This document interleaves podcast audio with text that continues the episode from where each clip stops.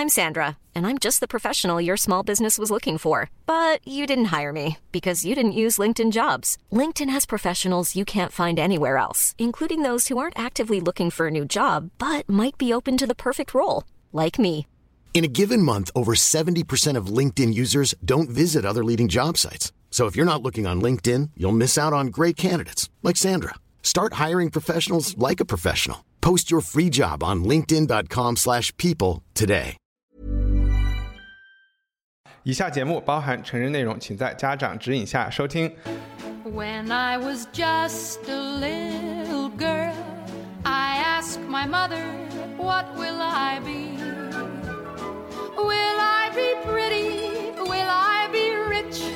Here's what she said to me. 欢迎收听文化土豆，我是易康糯米。一九六零年八月，在美国出版的《Good Housekeeping》杂志上刊登了 Betty Friedan 的一篇文章，叫《女人也是人》。这篇文章的第一段话是这样讲的：我们很难用确切的文字来描述女人的一种特别的问题和感受。他们在谈论这个问题的时候，好像也有一种特别的障碍。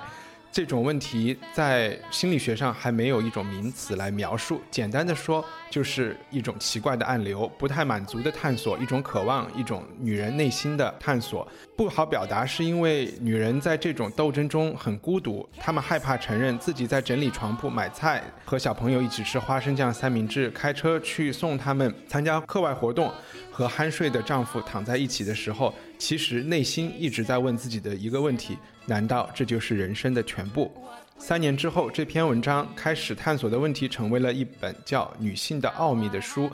它的余波六十年后还没有平息。今天文化土豆要聊的两部最近比较火的电视剧，其实都是这个余波的一部分。一部是日本作家角田光代小说改编的日剧，叫《坡道上的家》。第二个话题是在美国 CBS 电视台上播出的《Why Women Kill》。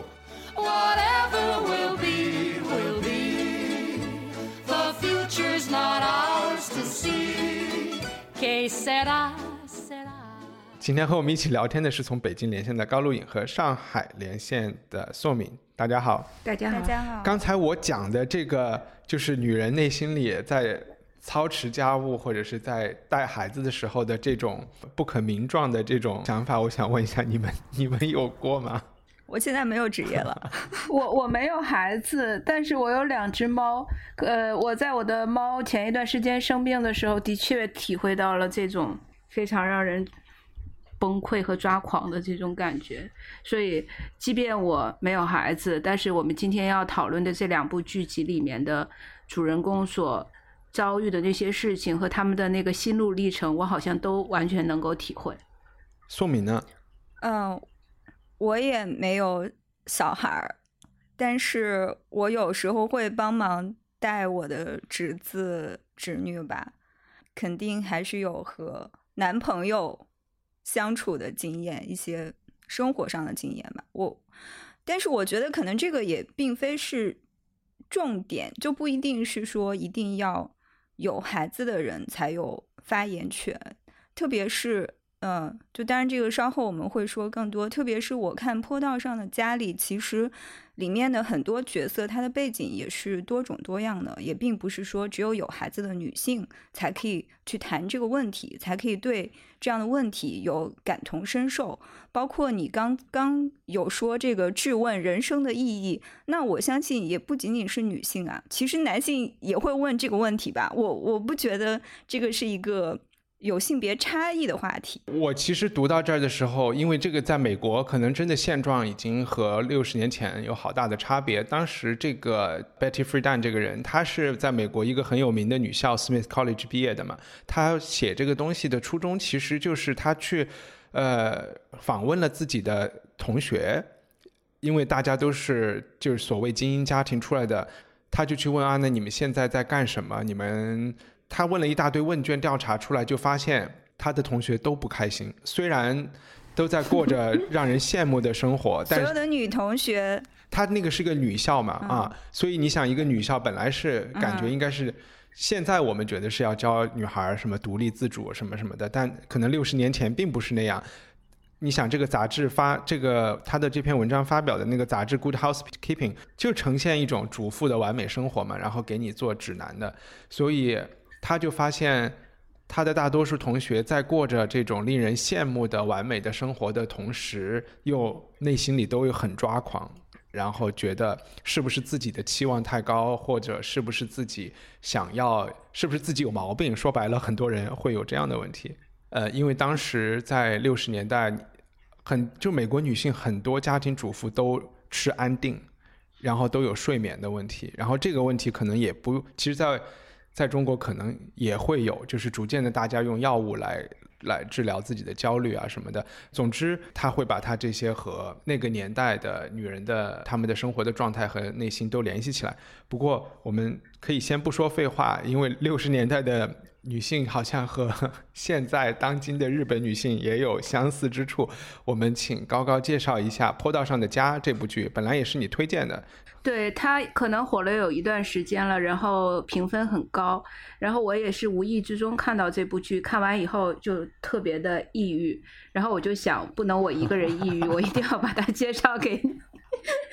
要让你们跟我一起抑郁一下。呃，这个剧集讲的是。呃，这样的一个故事，呃，首先是有一桩谋杀案，谋杀案是一个母亲，呃，杀死了她八个月大的一个婴儿，然后是把他丢到浴缸里淹死。那然后女主角叫李沙子，嗯，她和她的丈夫有一个三岁的女儿，一直过着特别平凡的，然后她自我觉得很幸福的这样的生活。但是有一天，她被邀请成为这桩牺牲案件的一个陪陪审团成员，虽然只是候补的啊，但是她必须出庭和参与讨论。然后在这个十天的过程中，李沙子就慢慢的发现，他以前臆想中的那种美好幸福的生活，随着案件的审理，他听到越来越多关于这个案件的细节的时候，他发现他和这个呃被告人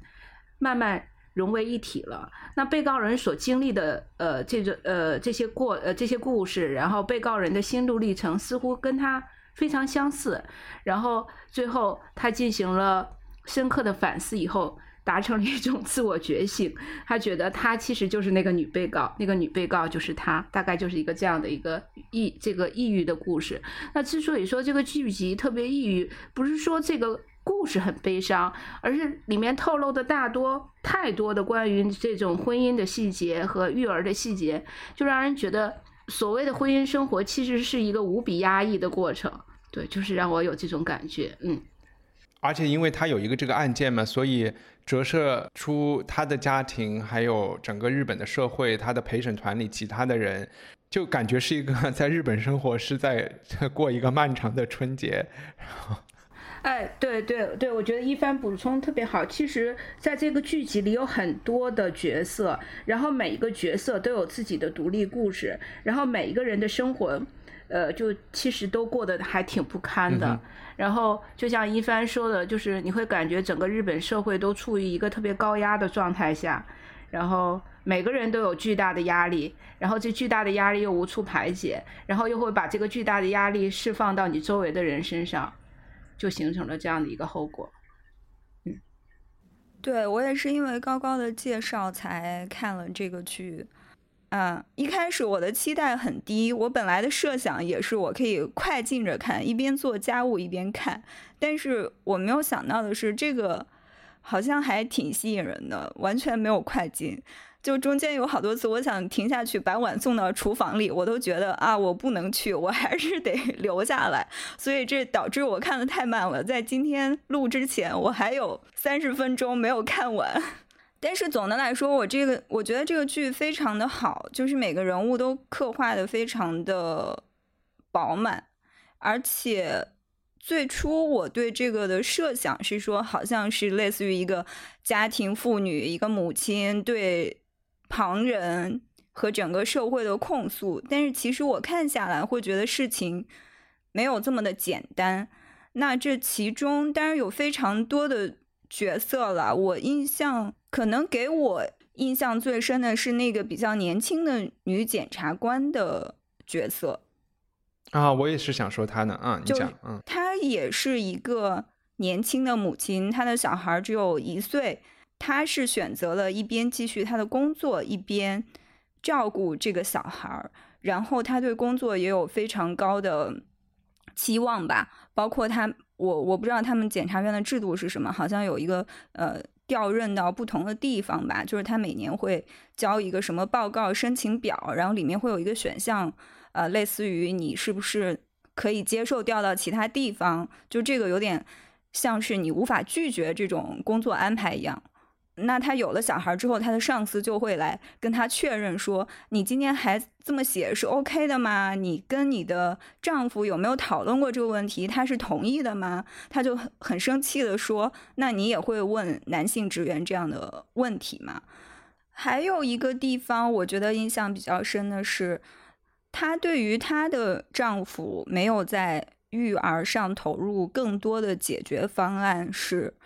他拿出一张家务表来，很明确的跟他约定哪些事情你要做，哪些事情我要做，我们怎么来分配这个事情。就是他的这个解决方式对我来说也觉得特别的好啊。呃，一方面，嗯，你觉得不好是吗？特别不好。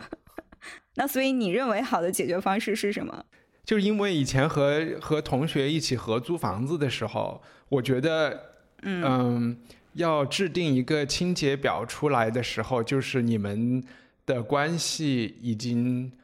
已经破裂，已经破裂到了某一种程度才会，就是和要在冰箱里贴上这个果酱是我的，是 就是一个感觉。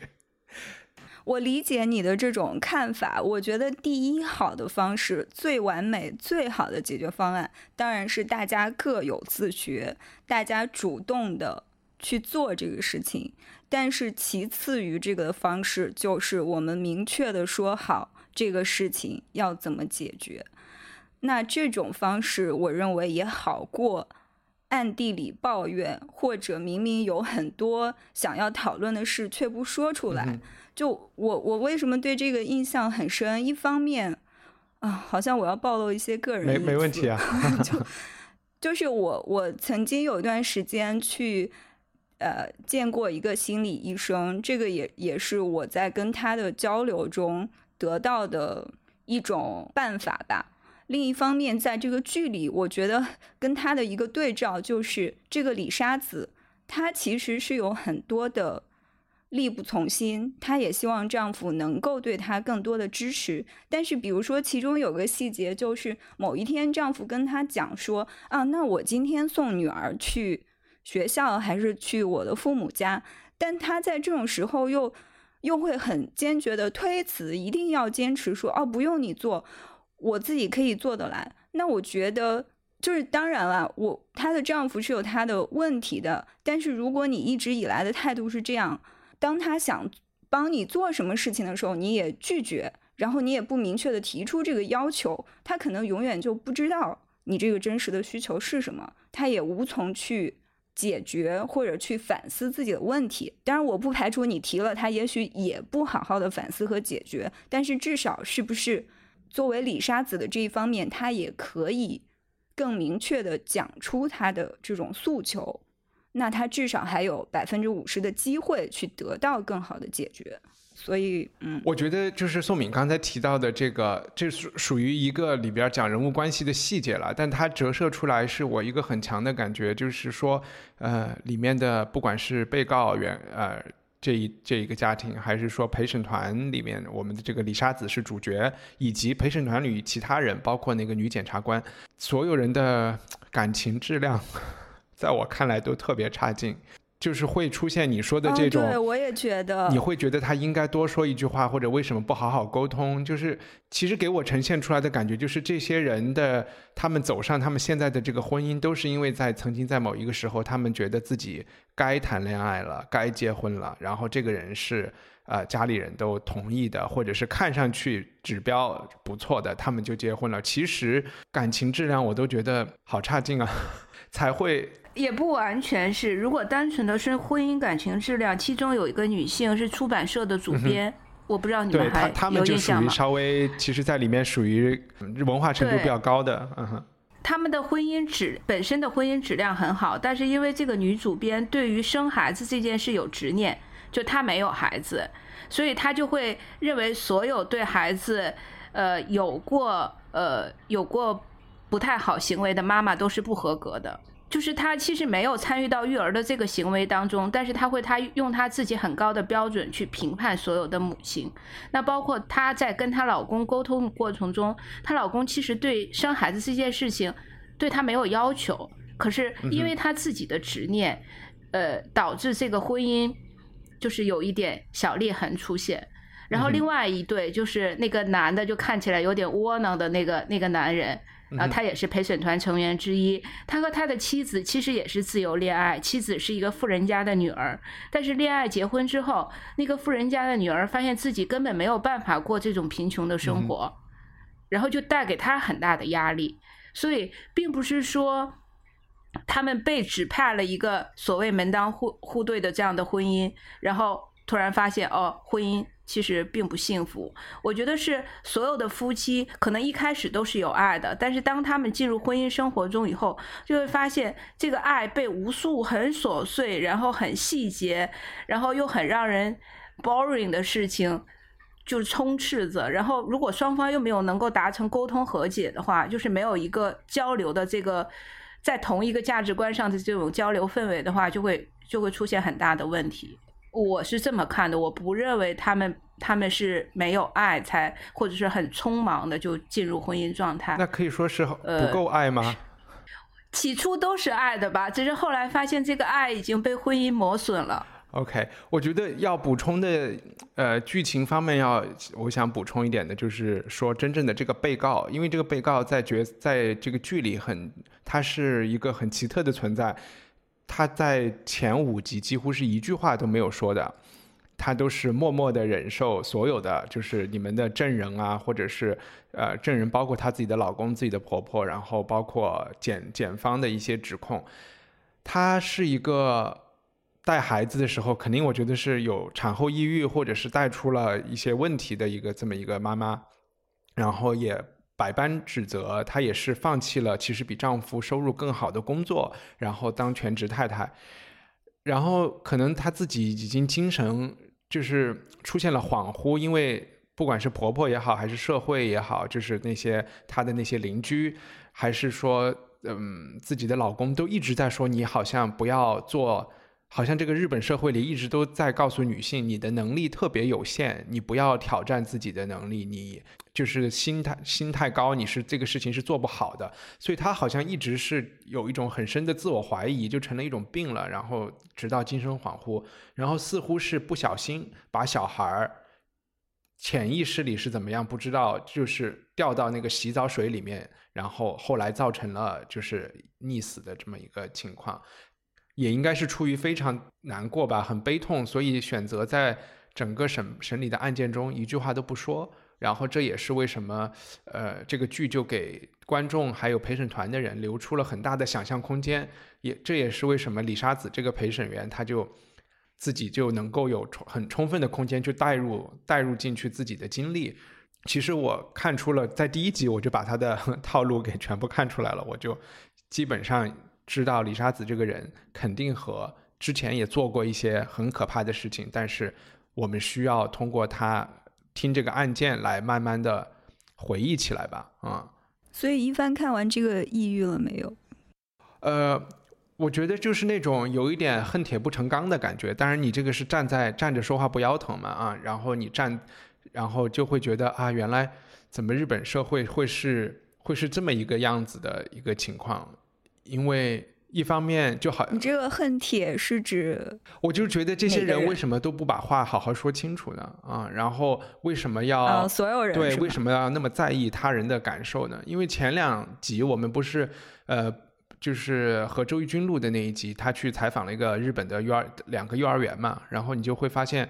呃，他们从小就培养小朋友不要给别人添麻烦，然后。在我看来，他正面的这个方面就是说，你不要给别人添麻烦，就是要能够换位思考嘛。何何谓给别人添麻烦？我就会觉得，那如果一个那么能够换位思考的人，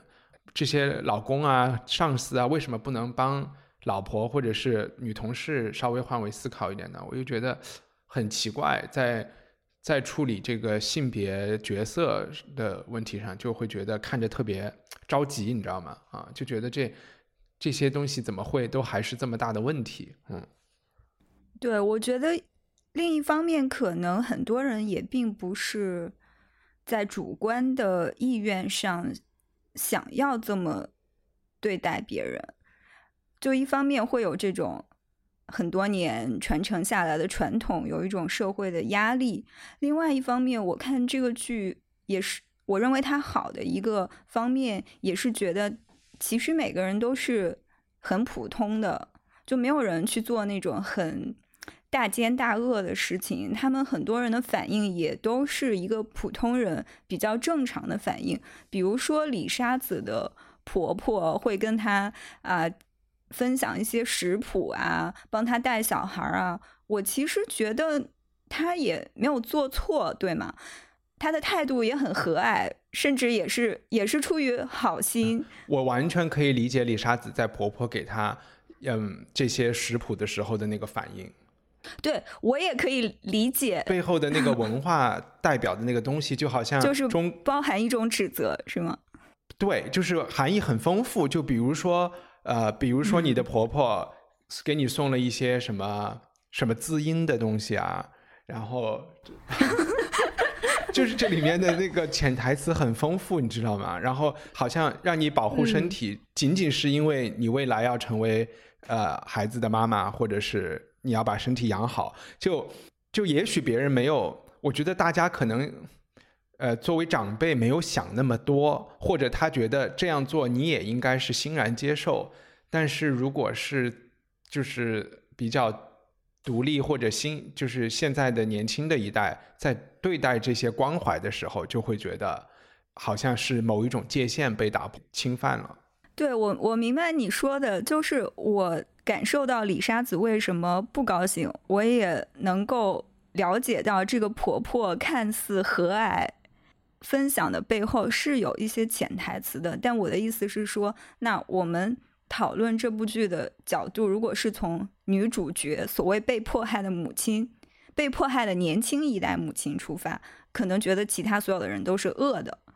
但是如果你从另外一角色的角度出发，其实他们也很无辜，他也并没有想去做什么迫害对方的事情。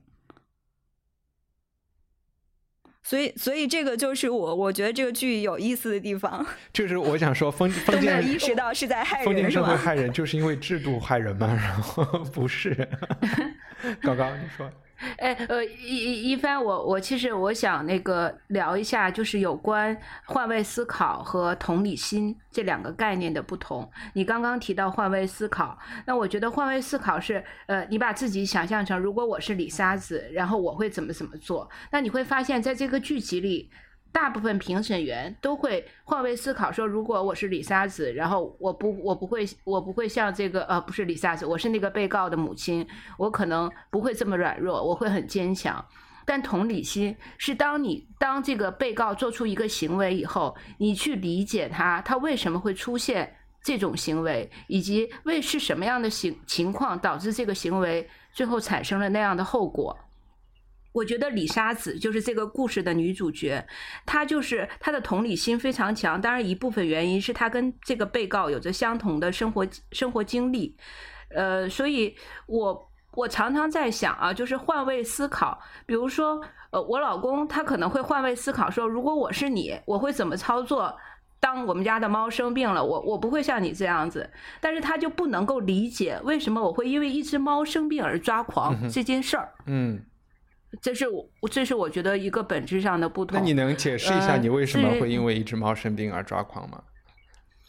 就是其实跟这个故事很像，就是如果你是一个对自己要求比较高的人，然后当你发现一件事情发生，它没有按照你的意志去发生的情况下，你就会很想把它扭到你。你的那个正常的轨道上面去，然后你希望，尤其是当这个这件事情是涉及到爱的时候，比如说母爱，你会很希望它按照你的意志去发生。可是你发现你不能控制这件事情，而在这个过程中，你会受到周围很多事情去影响。比如说，你会看到哦，为什么别人家的孩子可以？好好的成长，可以呃喝母乳，但是我却不能给我的孩子喝母乳。然后你会去比较，为什么他的女儿那么健壮，我的女儿却这么弱？为什么他的孩子那么听话，我的女我的孩子是这么调皮？那是不是我出了什么问题？首先，你就会产生一个自我怀疑。那如果这个时候有一些人对你施以帮助，然后你就会发现，这个帮助可能也不是你想要的那种帮助，你想要的可能只是别人来理解你。然后这个时候，所有的帮助又变成另外一种压力施加在你的身上。嗯，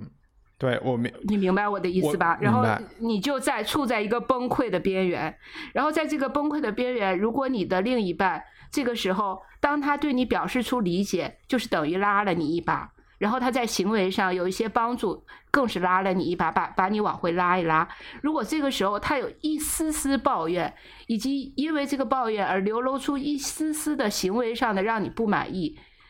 整个就全盘崩溃。对，其实这个和朋友之间处事，我觉得大家能这个换位思考的能力还很强。有的时候，比如说你的那个朋友特别不开心，或者是遇到了什么问题，特他觉得是天大的冤枉来找你聊天的时候，那个时候那个信息很清晰嘛，你就知道你这个时候你肯定不是要帮他理性的分析一下这件事情怎么回事，你肯定是无条件的站在他那一边，对吧？但是好像对，对的，对，对的。但是我们就常常会说，哎，这件事情其实你做的好像也不太对呀、那你应该这么做，这么做，你应该这么想，这么想，然后这个这这这这就没这话就没法聊了。然后我其实是想跟你们分享。这个关于这部剧带给我另外一个震撼啊，就是我把这部剧分别介绍给两个人，一个是我的好朋友，她是一个未婚女性，然后她看完以后，她就她完全 totally 不能理解这个这个整个剧里面的呃，包括被告人和李沙子，他说哦，他们太软弱了，他们简直就是自作自受，然后他们太作了，就是因为他们不够强大，才会导致这样的故事，然后这个剧实在是太太不值一提。那另外一个，我就是分享给我老公。然后我说这部剧让我最近很抑郁，然后他看过以后，我还试图表扬他，我说我觉得你比这部剧里大部分男人做的都好。然后他突然跟我说，不是因为我做的好，是因为我在忍受。他说我：“我其实，在你崩溃的时候，我是在忍受，就是你你你知道我那种就是不能被理解的那种感觉吗？就是呃，我觉得我我以为这两个人都是能够与我一起感同身受的，但是我发现他们完全不能 get 到我的这种情绪。嗯，所以你们两个最后的对话是怎么收场的？在他说了无法忍，我其实是在忍受以后，然后我就只能冷笑的跟他说：“嗯，那你的忍受力还真的很不错。所以你也忍受了是吗？” 对对，我也忍受了。然后我想回到这个剧情里讲一讲那个呃，哎，宋敏，稍等一下啊。其实呃，那些陪审团他们也是希望能够换位思考，但他们的那个换位思考的方式是这样的，他们就会说这个被告他他可能很郁闷、很不爽，这些我们都表示理解，但是我们不会做出误杀自己小孩这样，甚至是蓄意谋杀自己小孩的动作。他们觉得这个时候好像就变从人变成了一种禽兽了。他们觉得这个界限是他们无法去那个穿越的。那但是辩方律师就会讲说。他们一直在讲一个词，就是说这个母亲有没有杀意？人死这件事情已经发生了，但是这是不是他有蓄意去做这件事情，以及他的精神状态在那一刻，他有没有能力承担这个法律责任？其实他们是在讲这件事情。所以，呃，我们的这个女主角她的思考，她的那个同理心，就是说，她是唯一一个真正可以理解那一刻被告崩溃的那个状况的这个人，这个人，所以他最后才能够好像在这个审审理的案件中起到一个很关键的作用，去去尽量的说服呃法官也好，陪审团也好，呃，就是说这个母亲做出的这么不可思议的一件事情是可以理解的。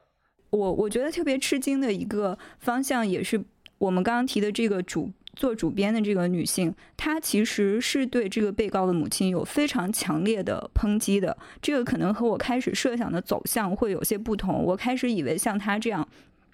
就是所谓独立啊、成功啊、现代的女性会更能同情。另外一个身处软弱地位的女性的处境，但是反而不是。我记得中间讨论的时候，反而有一个很年轻的小男生，他也没有什么家庭生活经验，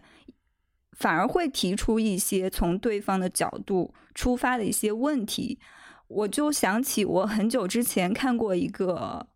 好像也是 CBS 的一个律政剧，它里面就也是在挑选陪审团的时候，也是一个跟女性有关的案件。呃，有一个律师本来的提议是说，啊，我要一个全部是女性的陪审团，因为他觉得这样会更有利于理解这个被告的处境。但是另一个律师说，不一定不可以全部都是女性，他们反而会更加的苛刻吧，就是会更加的苛刻去审视这个女被告的行为。没错，没错，我就一直觉得，女人对女人的理解和女人对女人的伤害，他们俩的重量其实是一样的。好恐怖啊！对，因为包括不管是李沙子还是这个被告，他们也有很多是来自于母亲的压力，来自于母亲对他的。期望，当然，这个母亲传递给他压力，肯定也是有他的来源的，他的上一代啊，什么周围的环境之类的。但我是想说，这个在实际的压力的造成上，并不一定是说完全是不同性别之间的，其实很可能是同性之间的压力会有更多或者更严格，也说不定。就是作为那个。女主编的立场，她可能就也有一种精英主义的居高临下的态度，就是觉得，哦，那你们这种，呃，能力很差，就不管是经济水平，还是受教育水平，还是心理抗压能力很差的人，好像是没有资格来做母亲的，没有资格来跟我进行对话的这种感觉，嗯。对，我非常同意宋敏。就是我把这部剧分享给我那位女性朋友的时候，她她她是一个比较成功的女性，然后我们俩就顺便讨论一下所谓女权的问题。然后她就说：“呃，什么女权呀？这个这个所谓社会对女性的不公，其实还是来源于女性本身太弱了。如果你够强大，如果你够独立，如果你够有钱，如果你够有 power 的话，没有任何人能。”能能伤害的你，伤害得了你，或者限制得了你，就是我觉得我们俩的对话就没有办法进行下去了。我就想说，这是一个特别精英主义的回答问题，因为有足够足够强大，足够 power。我如果是超人，我确实一切问题可能我可以解决百分之九十九的问题，对吧？那这个社会不可能所有人都是那百分之一，对吧？嗯。对我之所以对这个想聊一下，也是因为我我觉得最近几年就很有这种趋势，嗯哼，就包括很多广告啊，还有电视剧啊节目里塑造的一种所谓的女性自立的形象，其实它背后的基础就是像我和高高刚才讲的，他们是只针对这种有权势的、有资源的所谓的精英女性的。那他们当然是有更多的选择权，但是实际上，如何让更多的普通的女性获得更多的尊重，我觉得这个才是呃，包括也更多的选择，这个才是最重要的。因为肯定绝大部分人他会有自己的限制，他可能没有办法做出那么完美的抉择，他也没有这个自由去做这样的抉择。有可能他虽然不管怎么样，他不满意他现在的婚姻，也。认为她的丈夫做的不够好，不够 support 她，但她还是没有能力离开他。那她如何在她的困境中去做去做更多的选择？我觉得这个就是一方面需要刚才高高说的这个同理心，另一方面可能也需要不管是男性和女性对其他不同处境的人更多的一种支持吧。嗯。没错，就是呃，我我我真的觉得，就是我们现在在谈到所这个女权的问题的时候，那有些很有很多人可能不理解，或者认为女权就是一个一群疯子、一群疯女人在在在在叫嚣。那我我其实不希不期待他们能够完全理解女权的含义，我只是希望他们能够理解女性所遭遇的一些困境。他们能够看到。我其实觉得，对这个问题，在我看来有一点，就我刚才说，这是这种比较精英主义的看待问题的解决方式，不仅是女性问题吧？我觉得在就是整个贫富差距啊，或者是就是在社会上的机会的问题，起码在中国给我的感觉就是说，所有的人的解决方式就是说，我要去当人上人。然后我当了人上人以后，对吧？我我上了四中、北大，然后哈佛当了高管，然后我移了民，我上了市之后，我就不会去，我就没有这个烦恼了。这种对他没有，大家都不会去想。当然，这个也可能是政治制度的限制，就是没有一种说我们怎么就是正正常常、平平常常的来帮呃这个社会来帮。大家解决这个问题，都是在想我怎么。那如果你不能解决这个问题，就是你就就是你不够强大啊。那你你你就去上北大哈佛呀，嗯。对对对对，我觉得这个太可怕了，这种想法太我觉得这种趋势、这种言论特别令人愤怒。对，而且还有一个我看到这儿的一个问一个感觉，不知道你们会不会有，就是觉得日本的现代化，嗯。我我不知道，就是中国、韩国会会不会是这样的，是一种比较奇怪的现代化。怎么讲呢？就是说，当然，我觉得这个文化和社会朝哪个方向发展是没有一条正确的道路的。但如果我们说，呃，比如说五四的时候呀，就是中国也是一个很传统的社会，然后在做现代化，那个时候可能是比较呃全盘的西化，特别是在男女关系上啊，然后。在那个年代也有很很很强的进步，强调要经济独立啊，然后要要强调性解放啊这些。但是在日本，你会发现在这个剧里让我看到，这些女性在一方面就是在经济独立上，比如说不接受父母的帮助这一方面，呃，或者严格的要求，也是刚才宋敏提到，就是说我一个人。就能把这件事情摆平做好的，上面有相当强的要求，然后另外一方面又觉得他们整个看事情的方式是完全其实是被整个社会绑架了的，他并没有能够真正很独立的去思考这件事情，就是他们社会给他们下的这些标准，就是在我看来，我用封建社会这个这个这个简化的方式给他们。确立的标呃，作为一个成功母亲的标准，他们都接受，而且还要努力的去达标。但是在有一些方面上，他又比如说，真正一个很传统的社会，就是说，那我们要生活在一个更大的家庭里面呀，我们不可能是一个三口之家，然后这样爷爷奶奶才能帮助我们呀。然后那其实更大的家庭里面的经济资源也都是共享的嘛，可以一起请佣人啊，这些好像这些东西在这一方面他们又。就是现代化程度又挺高的，就是在我看来，他们的那个很多困境和不开心，好像似乎是来源于这种，反正给自己设了一些不可能同时满足的这些条件。嗯，我觉得一番不仅仅是日本啊，整个东亚文化都呈现出一种，呃，就是你要做一个跟大家都一样的人的这个思维模式。呃，就是，尤其是你的思想、你的、你的价值判断，最好是跟这个社会的主流价值观是平行的。你不能违背这个主流价值观所判定的这种道德准则。这是整个东亚社会都存在的一个。我我当然，我像西方也会有啊。西方比如说在宗教问题上，呃，他们曾经也也也这样过。那其实中国也是一样，就是我们一方面呃强调独立，但是我们另外一方面。又不希望自己在价值判断上跟主流社会有背离。就比如说，我们在判断一件事情是好是坏的时候，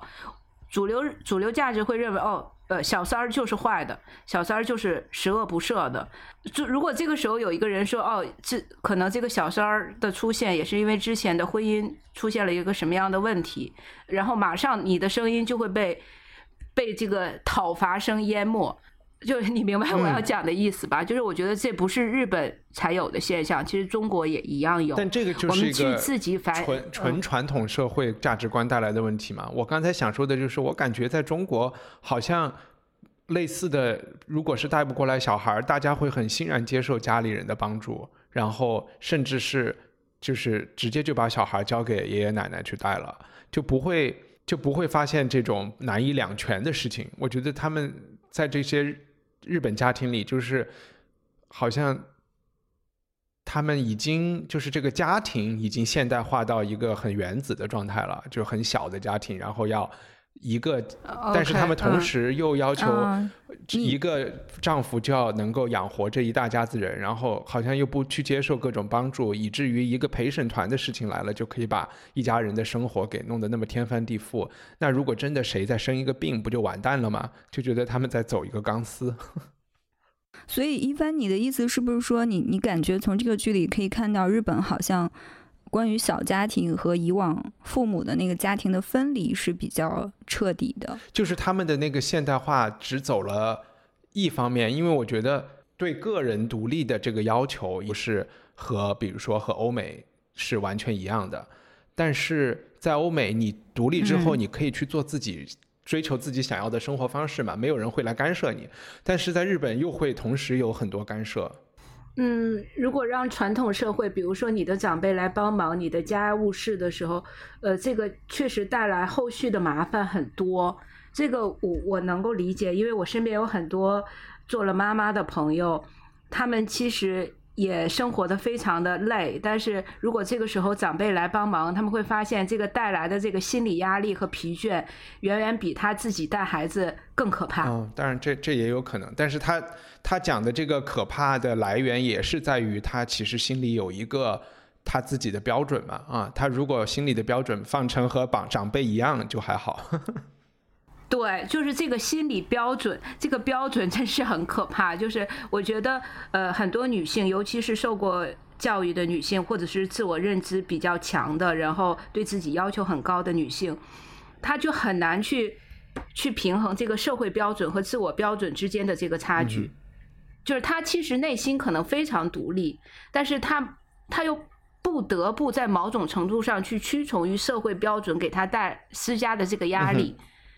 这个是我看这部片子得到的最大的启发，就是呃，我现在就完全不 care 社会标准对对我的要求。对，我觉得就是我完全就遵从自己的自我标准。我也有这个感觉，就是说你要不然就走，就是走一条路，反正我觉得就把一条路走好吧，就是两边要兼顾是一个。技术活，这个这个不太容易。那我们现在这这部坡道上的家就就先聊到这里。那我们今天要聊的第二部剧是正在 CBS 上上演的《Why Women Kill》，它的中文名字叫《致命女人》。这个项目其实我刚开始看了一集就觉得特别像《绝望主妇》（Desperate Housewives），所以是一个制片人做的。然后它呃感觉很像，就是它有那种肥皂剧的感觉，然后比较夸张的表现手法。呃，但是它很有趣，或者是其实走了更深一步的是说，这部剧是一个三线叙事，然后他讲了，呃，他以一个一个豪宅吧，在美国这个叫一个 Mac Mansion，就是说，就是它是一个仿古建筑的一个大豪宅，然后这个豪宅里面在六十年代、八十年代和今天住的不同的居民，然后。同时三线叙事去讲这三家人的故事，然后他给你的那种吸引你的就是说，期待在第一季完的时候，这三家人都会发现都会发生老婆把老公给谋杀了的啊这个事情，然后你但是都是从他们甜美和搬进来的这个很好的家庭生活开始演，然后就是好像要给你看一个悲剧这么一个情况，然后这个六十年代八十年代和现在。你也能够看到，就是美国的这种一个 typical 的精英家庭，它里边的丈夫、老婆他们的角色呀，然后他们面对生活的不同的问题，会让你去想，是不是在发生什么样的变化、什么样的进步，以及什么样的东西是一直都没有，好像似乎是一直也都不发生变化的一些事情。呃，高高可以稍微讲一讲这三家人的。基本状态和他们遇到的一些，就是基本就是冲突和矛盾是什么吗？OK，呃，三家人住在同一个房子里，然后在不同的年代，但是几乎是呃，在故事发生的时候，这三家都经历了一个比较大的变故。对于女人来说，比如说呃，六十年代的那一家，呃，主妇突然发现自己的丈夫出轨了，然后出轨对象是一个。呃餐馆里的服务员，年轻漂亮。然后第二个家庭，也就是刘玉玲扮演的这个八十年代的呃 Party Queen 的这个女主角，在结婚多年后，突然发现自己的老公是一个同性恋。然后在当今这个时代，这个呃女主人是一个律师，然后他们一直奉行着开放婚姻的这个生活方式。突然有一天，她把她自己的呃在外面的这个这个。这个性爱搭档带回家，然后开放婚姻转变为了三人同居关系。那在这个三个不同的变故中，这三位主妇都三个女人都经历了从一开始的崩溃，然后到自我觉醒，然后又陷入了一个巨大的崩溃的这个过程。从故事的开篇来看，我们看她以漫画形态呈现了呃女人们是怎么杀害自己的丈夫的，好像一开始我们就。确定了这个结局，就是女人会杀死自己的丈夫。但是随着剧情的进展，我不仅的开始怀疑，女人们杀的真的是自己的丈夫吗？啊，是吗？他是不是其实像？对，我也我也在怀疑。哦，对。然后后来我就去网上看资料，然后就有看到，就是呃，在在一次那个。呃，整个剧组的成员接受采访的时候，这个编剧就是你刚刚说到的这个制片人，他同时也是编剧。然后他说，在这个系列结束的时候，是会有三个人死亡，而这三个人的死亡可能都是由这个这个这个女性所导致的，但他也不一定是这三位女性，就是故事的三个主角，受害人也不一定是男人啊。然后更有趣的是，对，没有一个人会因为。不忠而被杀害，不忠只是这个自我发现之旅的起点。OK，所以他就布了一个迷魂阵。OK，对，因为他的标题也只是说，呃，Why woman kill，并没有说 kill who，对吧？对，嗯，有趣有趣。我因为我才看到第四集，我还没有看第五集。可能它一共是多少集啊？是六集吗？应该是十集。十集，OK。但现在只到了一半，一半。然后我我来再稍微补充一下这三对不同年代家庭中他们发生的变化。然后我这个因为比较简单，然后我再问一下，你们会从你们的角度能能看出什么样的东西是没有变的？就是因为这个问题是我回答不了的。其实变化很简单，第一，从整个社会结构上来说，能够住在这么大豪宅里的人，就从。完全是白人 couple，对吧？在六十年代是一对白人，就变到八十年代就呃，Lucy 刘刘玉玲演的这个角色就是一个亚裔的人了。就而且他们的职业在六十年代，这这个丈夫是在一种是这种，反正就是在世界五百强工作里的这种职业的这种呃高级管理人。然后到了八十年代。我们也知道，八十年代美国的经济是非常辉煌的一个一段时间，所以这个时候就有了，就是是一对搞艺术的，这个他们家是开画廊的吧，这么一生意人吧，也也出现了我们讲的，在六十年代发生这种老公出柜的可能性是几乎为零的嘛，然后在八十年代，你就会发现啊，就男性的角色也在出现变化，这个老公出柜，然后这个女性也是变成了亚裔，然后到了。现代社会到了二十一世纪，我们就看见住进去的又出现了黑人这个女，而且黑人这个女性是家里的赚钱的这个人，这个男的反而是虽然他是编剧，他是在家工作，然后是操持家务的这么一个白人男性，就发现了巨大的这种进步也好，或者是变化也好，所有的甚至是性别的角色在家中的权力的这个角色也发生了很大的变化。到八十年代的时候，那一对。夫妇里面女性已经是强势的了，然后到了现在也是女性强势，但是他们已经不完全都不是一个，就出现了刚才高高讲的开放婚姻这样的一个设置，而且这个事情他们好像两个人也都接受，后来甚至变成了一个三个人的关系，这些是我觉得是编剧想给大家看到的一个明显的社会的变化的这么一个轨迹，但是我就想问你们俩。有什么东西是没有变的呢？因为显然到这个剧的最后，三个女人都会想要杀人。那这个你们可以讲一讲吗？就是我觉得它可能不仅仅是像一帆说的，一定是反映某个社会的变迁。我反而更觉得它是为了政治正确，就是不得不或者是故意做的这样的设定吧。那起码是找的是很有不同的种族啊什么的他是在找时代的最有代表性的东西吧？这个八十年代的这一家人，或者是现在的人，放到六十年代都是不可能的，不可能发生的。嗯，或者这么说吧，比如说，我认为六十年代的这一对夫妇应该是代表当时的大多数的情况，可以。但比如后面的这两个时代，可能就是少数派。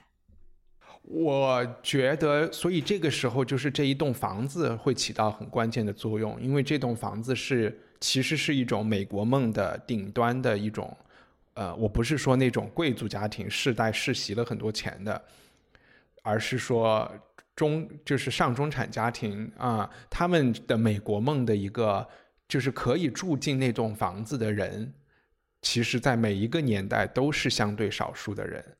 就即便是说。呃，刚才宋明讲的那个六十年代的那种关系，可能在更普通的家庭里也会有这样的关系，但是只能说明那个时候大多数人的婚姻关系都很相似。但是他可能把这些人装到这一栋房子里，就是想说，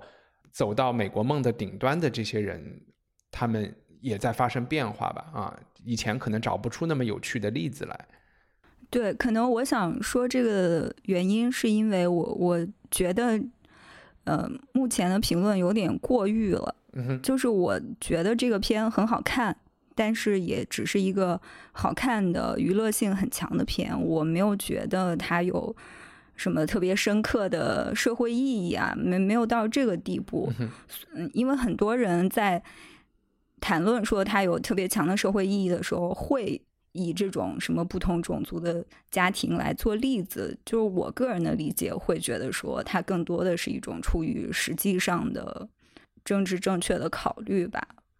就也包括戏剧性的考虑。就我觉得它没有这么深。就总的来说，还是一个比较娱乐性的片。OK，但我刚才的问题是，那个我都忘记我的问题了。高高能回答我的问题吗？就是说就是在有什么没有变？对，在这个变化中有什么不变的东西啊？呃其实我真的没发现，所以确实需要高高回答一下。我来回答一下，呃，就是我我我我同意这个寿米的观点，就是我觉得这个片子确实是过誉了，因为从这个整个的剧的制作人来看，他之前做这个呃《绝望主妇》的时候，也是呃开场很精彩，然后最后慢慢慢慢就落入了好莱坞的俗套里面。但是我在看这个剧的时候，一开始真的看得很爽，但是看着看着我就觉得不寒而栗，就是我我发现，呃，所有的社会结构在发生急剧的变化，然后呃，这个政治正确的东西在演变，但是不变的是，女人在对婚姻的态度的这件事情上，她还是把忠诚、嫉妒这两个东西永远都没有发生变化。嗯哼，就你会发现，这三个女人，她其实一直都强调的是，你在这个婚姻中，丈夫在这个婚姻中的不忠诚，然后在因为这个不忠诚所引发的嫉妒，因为嫉妒可能会产生的杀机，嗯哼，就这个这条线是没有变化的。然后它跟我们前一部谈的这个呃呃坡道上的家不同的是，我们可以认为坡道上的家是有一个绝对受害者的，但是在这部剧中，我看着看着，我发现在这在这个婚姻中没有绝对受害者，就三个女人，其实她们也都有自己的问题，而且这个问题可能还挺严重的。所以我就开始思考，是我我我记得在这部剧中有一个旁观者的角色，他曾经说过一句话，他说：“婚姻比死亡更难。”我觉得这句话就是特别的点题。通透的这个剧给我的感受就是婚姻比死亡更难。我不知道我回答你的问题了吗？啊、我觉得肯定是回嗯回答了我的问题，但是我还有另外一个想法，就是看这些。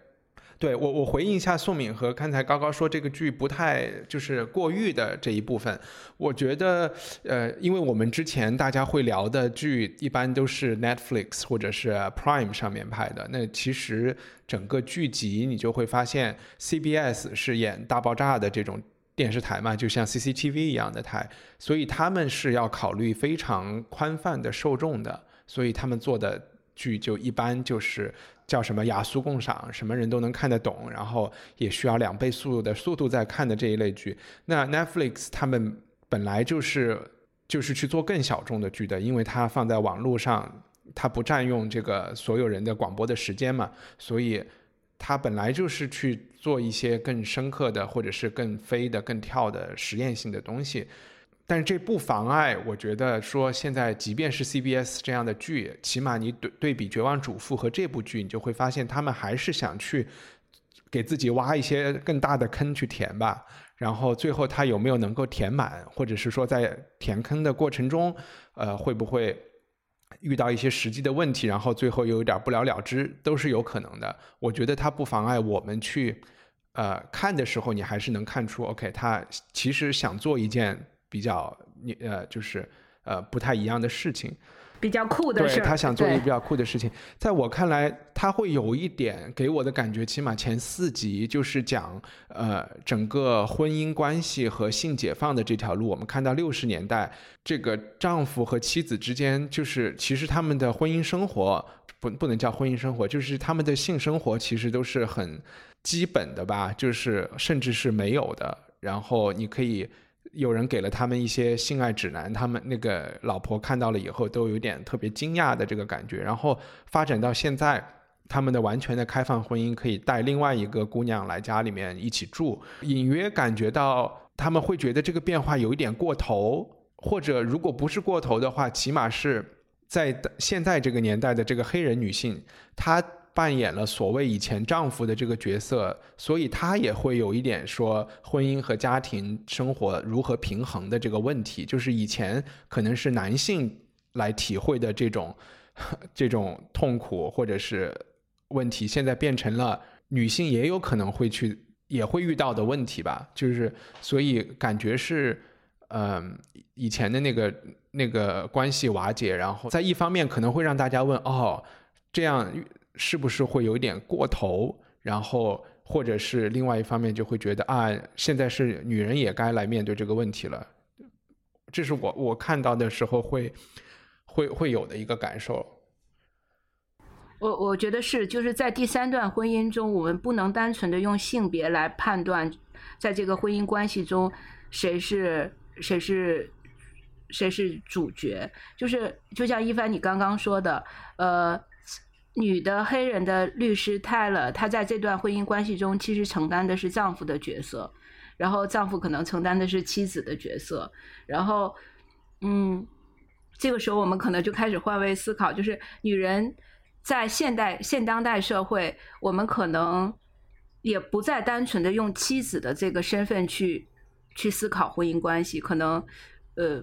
有的时候也会用丈夫的这个角色去思考这段婚姻观。确实，这第三段婚姻是是我觉得到目前为止我最感兴趣，它后续会发生什么的故事。嗯，而且作为男作为男性，我会我觉得这样一对比出来以后，你就会发现三代男性里面，我会觉得最年轻的这一个男性。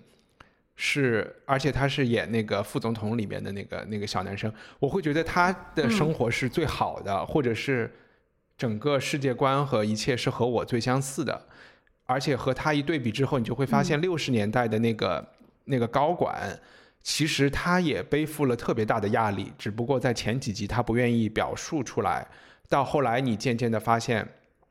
他不是有一次崩溃了嘛，他就觉得他在。生活中也是在扮演一个成功老公的角色，然后这种表演也让他感到非常的累心，对对吧？然后八十年代的那个，反正我会觉得，不管是女，就是女性在变，男性也在变，而且我觉得两两边其实都是在变得更平衡，就是从两个极端朝中间相遇吧。这个感觉是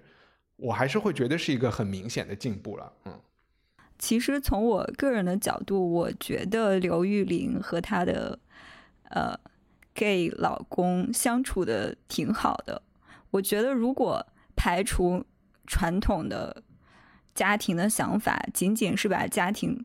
也不是仅仅吧，你如果把家庭认为是一个互相支持的、互相连接的一个单位，其实我觉得他们两个的组合非常好，他们两个非常了解对方。刘玉玲呢，她那个老公说我们是最好的朋友，刘玉玲也很认同。然后刘玉玲也说她总是能让我笑，让我很开心。其实我觉得排除排除高高刚才讲的非常执着于的这个忠实与嫉妒的问题，其实他们是非常完美的组合，我觉得。所以，其实，在刘玉玲这一对家庭里，我觉得也是一个很特，就确实也是一个特例。就我没有觉得他们中间有忠实与嫉妒的问题，就是说她老公有一个男朋友是不忠实的表现，但是，呃，可可能因为你没有看第五集，第五第五集里有很明确的这一点啊。OK，就在之前你看出他们其实也有养育一个小孩儿，对吧？然后他们对他们的女儿也很好。那如果在二十一世纪的这一对家庭可以接受开放的婚姻，那他们俩为什么不可以接受？就是各自各自有各自的情人，然后，但是他们又是唯一想组建家庭的人，他们并不想和他们的情人去组建家庭这样的事情嗯，那我可能要稍微剧透一下第五集有你说？嗯，第五集里有一个部部分，就是刘玉玲去和他，呃，和他有婚外情的那个小男孩一起在某个邻居的家里被困住了。然后她的这个老公就来想办法搭救她，然后他们两个一起回家之后，刘玉玲就非常的愤怒，因为她发现她老公一点都不嫉妒，就是特别的平静，来跟她来跟她，而且觉得在在出轨的事情上扳回了一局。对他们，他觉得他们两个平衡了，他还觉得他这个搭救非常的机智，然后刘玉玲就非常的愤怒。我刚刚说的这个最好的朋友也是这个老公就在，呃，就在下面就在楼下说，但是我们是最好的朋友啊。然后刘玉玲就非常愤怒说，对我们是最好的朋友，但是我想要的不仅仅是这样，明白？就是他希望他有一个爱他到嫉妒到杀死对方的那种。那种丈夫，那谁又不想要呢？就是那种，不是有一个不想要。微信里不是有一个表情符号，就是有一个那种传的动图吗？就是想谈恋爱吗？一起自杀的那种。我不想，你想要吗？一凡，开句玩笑说是，是是觉得还还 OK 啊，就是我觉得太强烈的感情都令人害怕，就我我自己是这么觉得。而且在其实对比刘玉玲到二十一世纪八十年代到二十一世纪这这两对人，你就会发现爱面子这个事情也在发生变化。因为在我看的前四集中，就是刘玉玲的，就是一个特别要面子的人，就是私下她老公做什么事情她都可以接受，她自己也可以做这些事情。但是她是在一个在她的那个阶级和社交圈里，她还是希望被。这个社交圈认可的，他去做的那些事情，什么慈善晚宴啊什么的，这些事情也是他完全是为了就是获得社会认同去做的。而到了二十一世纪的这一对人，他们选择开放婚姻啊，或者是这些，他们就没有太顾及整个社会会怎么看他们了，好像。其实我觉得有的就是你说的二十一世纪这一对，那个女黑人女律师其实有跟她的丈夫说，她觉得压力很大，只有她自己在挣钱，这个豪宅让她觉得经济压力很大，但是她还是想维持这样的生活。那至于他们的三人关系，我其实是觉得那个方面的社会压力反而是不大的，因因为社会对这个的接受度，可能相比于你住一个更糟的房子是更高的。这就是刚才另外一个答案了，就是没有变的是，所有人都有一个要向全对要向全美国展示我在活美国梦的这个压力。对，就是我觉得每每一对家庭都在普世社会标准之这个这个圈子里跳出跳入。比如说第一对家庭，貌似他们是。最接受这个社会标准、社会价值判断的，但是我们在第五集发现，这个主妇她开始跳出了，就是在第五集里面，她老公拒绝了那个那个第三者的邀请，然后要带她一起去看棒球，但是主妇说，就是她，她想你为什么要这样对她？你你为什么抛弃了她？就她开始站在第三者的角度去审视自己的这个。婚姻状态。他我觉得他有那种要要爆发的、要觉醒的那个意思。那第二对婚姻，就像呃你们刚刚讲的。呃，刘玉玲和她的 gay 老公貌似是最 open 的、最潇洒的，但是他们还是被这个家庭关系束缚住。他们不想让自己的朋友知道自己的家庭婚姻面对着一个这么大的变故，然后他们还在极力隐瞒这件事情。呃，然后第三对家庭，就像刚刚宋敏讲的，就貌似他们已经非常 open 了，但是他们还是没有解决这个。这个家庭关系中，谁来承担这个经济压力？然后谁是谁是主要的一方？以及最后那个在第五集里面，呃拆了就向他的两个姐姐解释他的这个家庭关系的时候，他还表现出一个就是很很难为情的这个这个状态。就是我觉得三个家庭完全是在这个关系中，他们没从来都没有摆脱社会标准。嗯哼。而且刚才其实说到这个不变，我突然想到，我就随便乱说啊，就是我又觉得你去看《红楼梦》里面的几代人，也都是生活在一个大宅子里面，但是可能贾母或者是他们家老大老二的那种，就是更传统的婚姻关系，就会觉得啊，就是婚姻也很好，很慈祥。但是到了叫什么王熙凤这边，就王熙凤就是一个刘玉玲这样的角色嘛，然后。就会觉得他们的婚姻起码是的那个实质是不幸福的，然后人就也觉得其实就好像更活灵活现了一些，然后到了年轻人这边，你就恨不得贾宝玉和他的姐姐们就待在一个开放婚姻里面，就就更幸福更好了，就好像这种 不同代际的，就是对于人生和这个的要求，可能就是在每一个时代里其实都有这样的人，只不过。以及这样的想法，然后只不过是说，呃，你有没有条件去实现，或者是敢不敢去走自己的路这样的事情？对，最后都是以悲剧收场。你刚刚做的《红楼梦》。好吧，我觉得看《红楼梦》的人会把会把我们又骂死。我也觉得，你把它解放成解读成了开放婚姻关系，好可怕。但是你刚刚说的《红楼梦》的开放是一种单向的开放，它只是针对男性的开放，至至少在社会层面上，我们不不去讨论一些暗箱 操作的问题。但是，比如在这个剧里，它就是一种双向的开放。虽然在实际上，我其实认为泰勒认为他自己才是那个占主导地位，他应该双向开放，但是他认为其他两个人应该只忠诚于他自己。我感觉是这样，嗯，对我我想说的那个，没错，那种不变化的东西是，就是说社会的主流价值观可能是在变化，在给人提供新的要求，然后也在开放自己的要求，但是就是真的是人就是三六九种很多嘛，就有的人希望就是不同的人希望要的关系和生活，可能就是自古以来不同的人就是有不同的想法，但是似乎。社会只是在不同的阶段给大家说你们都得这样这样，然后去比如说去衡量一个社会的进步和开放程度，就是你怎么容忍不是绝大多数的人的想法和他们的选择了。那如果这三个家庭里非要你选一个，你会情愿选哪一个？我我肯定选最年轻的这这一家人啊。哦，高高呢？哦，我选择第二个 刘玉玲。对我也是，就有钱比较好是吧？不是有钱，我觉得还是和最好的朋友一起生活会更好。我觉得第三个家庭他们也是最最好的朋友啊。我其实不觉得，我觉得他们之间的权力地位的高低是很明显的。对，我觉得泰勒对她老公其实已经不太。不太那个爱了，不太爱了。对，他是他会说我爱他，但我很怀疑他这种爱是因为他很听话，他可以满足他这种为我所控制的需求。我觉得你们说的对，就是确实感觉整个感情质量来说，好像第二对刘玉玲那一对人是他们两个人都很成熟，然后也都很面对、很直面自己的需求和自己的。对，我觉得他们很。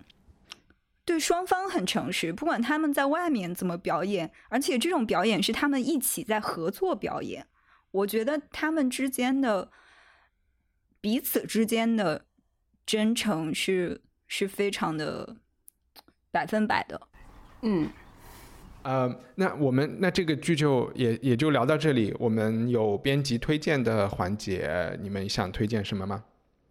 呃，我先说吧，我就呃，首先推荐一本书，就是也是《坡道上的家》的这个原作者，他叫角田光代，然后他的成名作《第八日的蝉》这本书是我很早很早很早以前看到的，然后呃，我我是刚刚才把这个作者这本书和《坡道上的家》这部剧连接到一起去的，然后我就发现这个作者很奇妙，就是他所有写的这个女性的。心理的状态就是非常细腻，非常细腻。然后他对这个生活画卷的展开也是让你觉得，呃，就好像你能看到那个生活场景。然后第二个就是我们刚刚在节目开始之前提到的《大小谎言》的第二第二季，就是在第二季里面，整个如果大家看过第一季的话，我们会以为呃。这个故事有一个结局，但是在第二季里面，又有因个因为有了梅姨的加入，她是一个婆婆的角色，然后你就会发现整个这个剧集变得更复杂，然后女人的友谊和女人的斗争，它会铺陈的更开阔，所以你就看起来更过瘾，所以我就向大家推荐。一定要看《大小谎言》的第二季。好呀，我也是发现最近有需，就是有一些之前的特别高质量的剧一直没看，然后最近开始补。我现在每天都在恶补的一部剧是 BBC 拍的《Peaky Blinder》，然后好像中文名字叫《浴血黑帮》。呃，这个故事讲的是在呃一二战期间，呃一二战中中间呢，呃。在英国伯明翰的一个小黑帮的一个一个故事吧，一个小黑帮的崛起，就它也有点像《教父》一样的这种感觉。然后他们是因为你知道英剧通常都是拍达官贵人的嘛，不是拍皇上就是拍这些就是贵族家庭他们的这种所谓的古装剧。那这个也算是有一点古装，但是它完全是拍的。就是工人阶级的事情，然后也能够把伯明翰这么小的一个地方的小黑帮和他背后的历史背景，一战，然后后来的呃后来的爱尔兰共爱尔兰独立运动的兴起，爱尔兰的热呃内战，以及呃到了第二季第三季发生的和和共苏联的革命，然后共产国际在欧洲的运动，以及甚至是。呃，那些被推翻的俄罗斯贵族在英国重新结集起来，希望反攻回去，这些历史背景也都有一起挂钩，就让我觉得特别有趣。我现在刚刚看完了前三季，现在电视上是正在演第五季。我觉得有一些整块时间的人可以，真的可以试一试。开始进入会稍微有一点慢，但是蛮值得的。它一季是六集，所以时间上也还好。好，我想推荐一部京剧电影，而且是一部三 D 的京剧电影，名字叫《曹操与杨修》。这是我嗯，大概两个星期前在那个嘉里中心的。哎，这是那个台湾的那个人谁写的是吗？不不不是不是啊，我以为是张大川写的啊。不是，这个《曹操与杨修》是这个电影是两个京剧名角尚长荣和严兴鹏两个人主演的。然后这个剧本呢，其实在八十年代的时候就开始在上映，但当时是一个舞台剧，就很多国家领导人也都去看过，也到处出国巡演啊什么的。但是这个电影版其实是最近几年才拍成的，就老实说，我有点吃惊，没想到拍的这么好，包括三 D 的使用。我开始进场的时候，本来还有点。觉得瞎搞，为什么京剧电影还递给我一个 3D 眼镜，就太奇怪了。但看完了之后，真的特别好。哦，我刚才是把是张大春和周华健做过一个音乐剧叫《赛貂蝉》，我可能是把这两个搞混了，人物差不多嘛，啊，差太远了。我看完这个之后，第二 第二天就开始起来听京剧了。OK，好呀，那所以这个是现在正在电影院上演上映的吗？嗯，它其实是一个特别的戏剧电影节的活动里面，不是那种院线常在播的片。但是我记得去年就曾就曾经也在一个什么电影节上放过，我当时没买到票吧，就是今年才看上。OK，这个非常好，强烈推荐。曹操与貂蝉，哎，不是曹操与杨修啊。曹操与杨修，好吧，然后不是一个三角恋爱的故事吗？不是一个三角恋爱的故事修。怎么会是三角恋爱呢？一帆，我觉得你不要再读《红楼梦》了，你读读《三国演义》吧。但是他们两个的感情确实很有一种情侣之间的感觉。对啊，后来不是把把杨修杀掉了吗？好，对对，有有一种情侣感。好吧，也也是，所以是一个对 bromance。好，那我们今天的节目就就录到这里，谢谢二位，拜拜。好，再见，拜拜。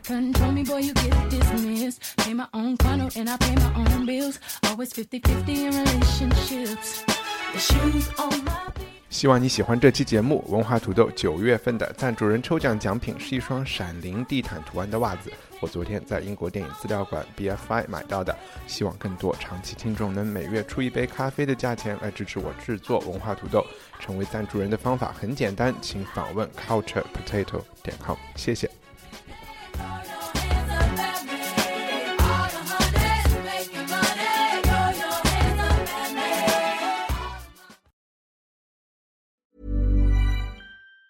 Even on a budget, quality is non-negotiable. That's why Quince is the place to score high-end essentials at 50 to 80% less than similar brands. Get your hands on buttery soft cashmere sweaters from just 60 bucks, Italian leather jackets, and so much more. And the best part about Quince, they exclusively partner with factories committed to safe, ethical, and responsible manufacturing. Elevate your style without the elevated price tag with Quince. Go to quince.com slash upgrade for free shipping and 365-day returns.